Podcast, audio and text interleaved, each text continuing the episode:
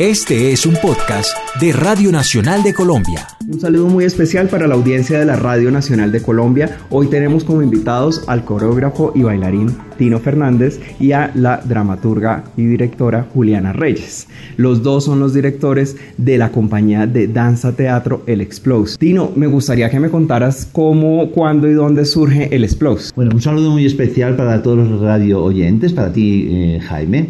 Eh, y nada, pues el, el Explose surgió en el 91 en París, eh, surgió con un solo que hice de 20 minutos, luego vino un dúo, luego se ve la compañía se fue creciendo y, tanto se creció que en el 96 me radicó en Colombia, me radicó con la compañía y llevamos 20 años eh, con, con Explos. Bueno, ¿cómo es que un español eh, con, con la situación tan complicada en Colombia como es hacer teatro, porque este podcast además quiero decirles que se llama Transgresor, ustedes son un par de transgresores haciendo aquí teatro y danza teatro en Colombia, entonces ¿cómo es que un español termina viviendo y aquí luchándola en el día a día tratando de hacer danza teatro en Colombia? Bueno, la verdad nunca me hubiera imaginado, em, pero bueno, una relación, mi pareja, mm, mi amigo, eh, se viene a vivir a Colombia, decide venirse a Colombia y, le y decide apostarle, pues traerme a Colombia durante tres años, desde, concretamente desde el 93. Estoy yendo, viniendo, hago un trabajo en el 95 con, con, con Rolf y con Heidi Abderhalden y eso pues ya me, motivó, me, abrió todo un abanico de, de posibilidades, de, sobre todo de conocer gente, de conocer a, eh, fue una obra con la Orestiada, con distintos eh, artistas de distintas disciplinas, actores, artistas plásticos, y, eso pues fue en realidad lo que me, lo que me motivó, o sea, mi pareja y, y, el trabajo con, con Rolf y Heidi, lo que me motivó a quedarme.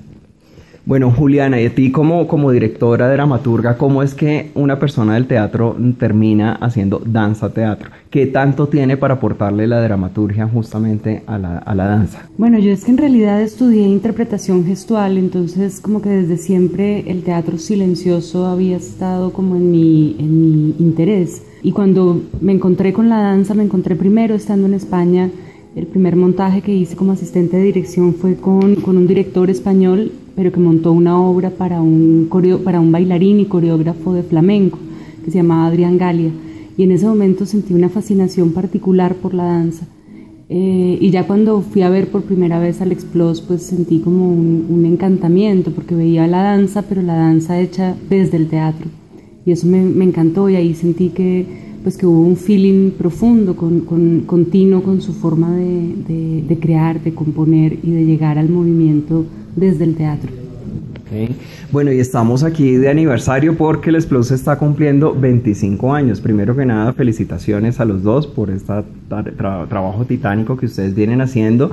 ¿Cuántas obras más o menos hay en el repertorio del Explose? Yo creo que podemos hablar de unas 30, Juliana, unas 35. 30, sí, sí, sí. Además, lo, lo bonito que ha, que ha, sido en esta trayectoria es que en, hemos podido hacer obras muy distintas que van desde el, desde el musical a la obra de teatro, a la obra de danza contemporánea, a trabajos en el exterior, como fue el Bicentenario de, de en la Plaza Bolívar.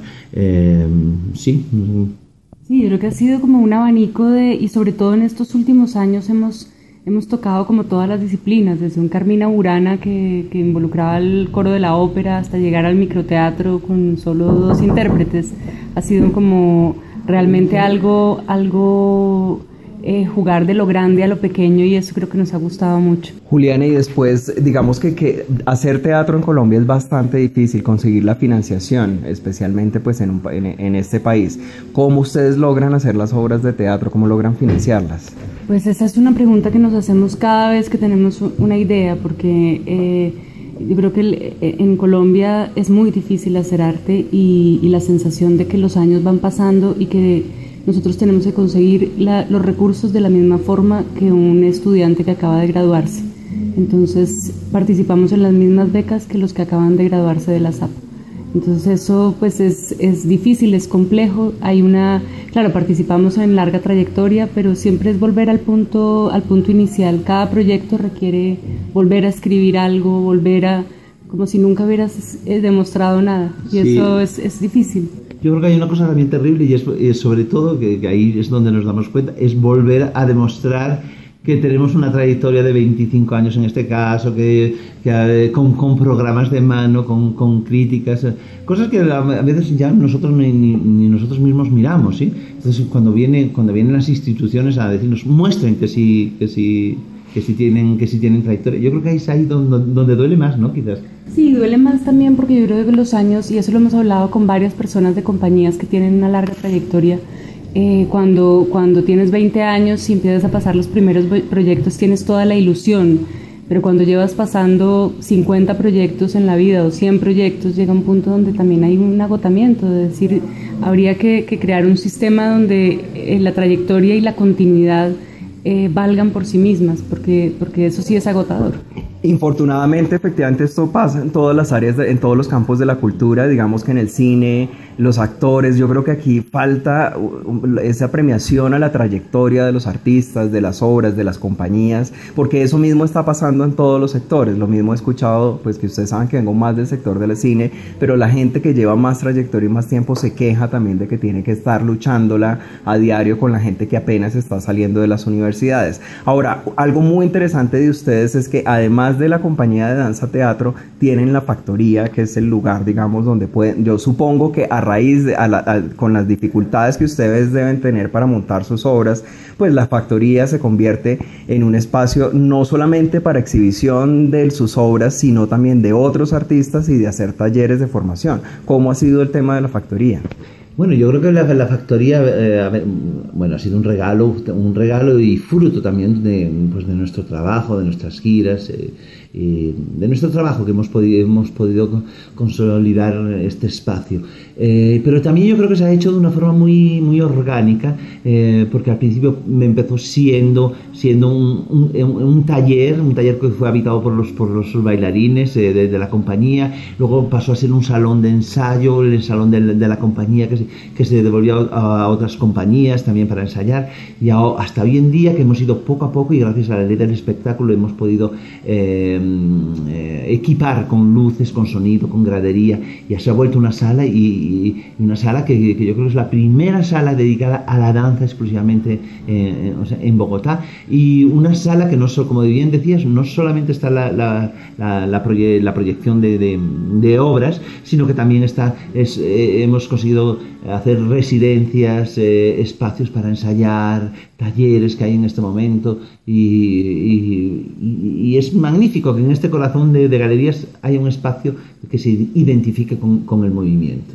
Bueno, pues importantísimo que justamente ustedes como creadores que infortunadamente que se deberían de poder dedicar solamente a la creación, pero ante las necesidades de este, del país, digamos, pues se, ven en la obligación de convertirse en un par de emprendedores también y gestionar lo que es un espacio cultural como estos. No sé, Juliana, para ti cómo ha sido la experiencia. Sí, yo creo que la factoría ha sido, ha sido maravilloso también eh, pues eso, abrirle las puertas a, otros grupos y a otras, nos, ha abierto también eh, para ver, eh, digo, también estábamos muy centrados en lo que era la danza contemporánea y empezar a conocer lo que están haciendo otras disciplinas como el flamenco, el tango, pues nosotros mismos habíamos trabajado cosas de tango, pero abrirnos como, como a otras formas de danza y de movimiento ha sido súper interesante y ver, ver la diversidad de trabajos que se están haciendo y la cantidad de gente que está haciendo cosas, pues es es maravilloso. Yo creo que siempre, muchas veces en Bogotá dicen, bueno, aquí no pasa nada y lo que hay es una, una energía creativa que es maravillosa de ver. Bueno, y ahora me gustaría que nos hablaran de la última obra que está justamente en este momento en cartelera, en la factoría, que, además me gustaría que den un poco, dar a conocer cuál es la obra, la página web inclusive de la factoría también, para que la gente venga y conozca dónde van a ir, eh, dónde la gente va a poder, teniendo en cuenta que esta es la radio nacional y tenemos oyentes de todo el país, dónde puede la gente ver las obras de ustedes y que nos hablen un poco de este último montaje, cómo surge, inclusive el proceso, eh, eh, cuánto tiempo se se demoran ustedes montando una obra de este tipo? yo, te voy a hablar de la factoría y Juliana eh, termina con, hablando de la obra. Eh, no, yo creo que pues la, factoría la pueden encontrar visitando www.factorialexplos.com y eh, ahí pueden ver toda la programación. Una programación que, que no es solo de danza contemporánea, ojo, que se pueden encontrar flamenco, pueden encontrar tango, pueden encontrar danza, danza contemporánea, pueden encontrar performance, como la temporada que hemos tenido la semana pasada. Y ahora eh, la compañía celebrando estos 25 años con el Carnaval del Diablo, del cual les va a hablar Juliana. Sí, pues el Carnaval del Diablo es una obra muy, muy importante para nosotros porque eh, hemos, hemos intentado como volvernos a adentrar eh, en lo que han significado estos más de 50 años de, de conflicto en Colombia Habíamos hecho una obra hace muchos años que se llamaba La mirada del avestruz, donde abordamos el tema del desplazamiento. Y aquí nos interesaba ver de qué otra forma, de una forma más contemporánea, más, más vanguardista, podíamos llegar a, tocar ese, ese tema. Y creo que eh, nos apoyamos mucho en las imágenes, en, los, en las imágenes que tenemos los colombianos, en esa memoria colectiva que tenemos con elementos, con, con, con figuras, con el tratamiento del cuerpo. Eh, y, sobre todo con la manera como la fiesta ha exorcizado la violencia en Colombia.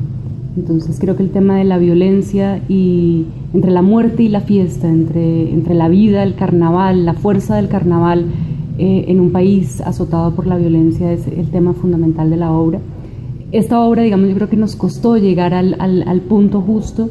Hicimos un primer estreno en Cali, del cual dijimos todavía no estamos y creo que eso mismo fue porque el, el lenguaje que estamos abordando eh, es, es, es, rompedor incluso para nosotros. Entonces, donde nos hemos metido a, a, tener la danza como forma de expresión, pero con otras formas de expresión al interior de la obra, eh, donde está el folclore, pero también está el performance, donde también está la quietud. Entonces, creo que es una obra...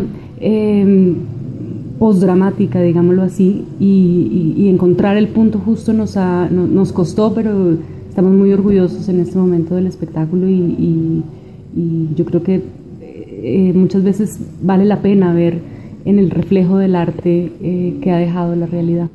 Juliana, y después de, de, Bogotá, ¿hasta cuándo están, son las presentaciones en Bogotá y dónde y dónde y después dónde sigue? Pues estamos hasta el viernes 3 de junio, el sábado no vamos a tener función y terminamos la temporada el, viernes 3 de junio. Estamos esta semana jueves, viernes, sábado y la siguiente hasta el, hasta el 3 de junio. Y después vamos a inaugurar el Encuentro Nacional de Teatro en Medellín eh, el 12 el 10. El 10 vamos a estar en el Pablo Tobón Uribe con, con, el 10, eh, sí, el 10, el 10 de octubre abriendo el Festival de Teatro de Medellín.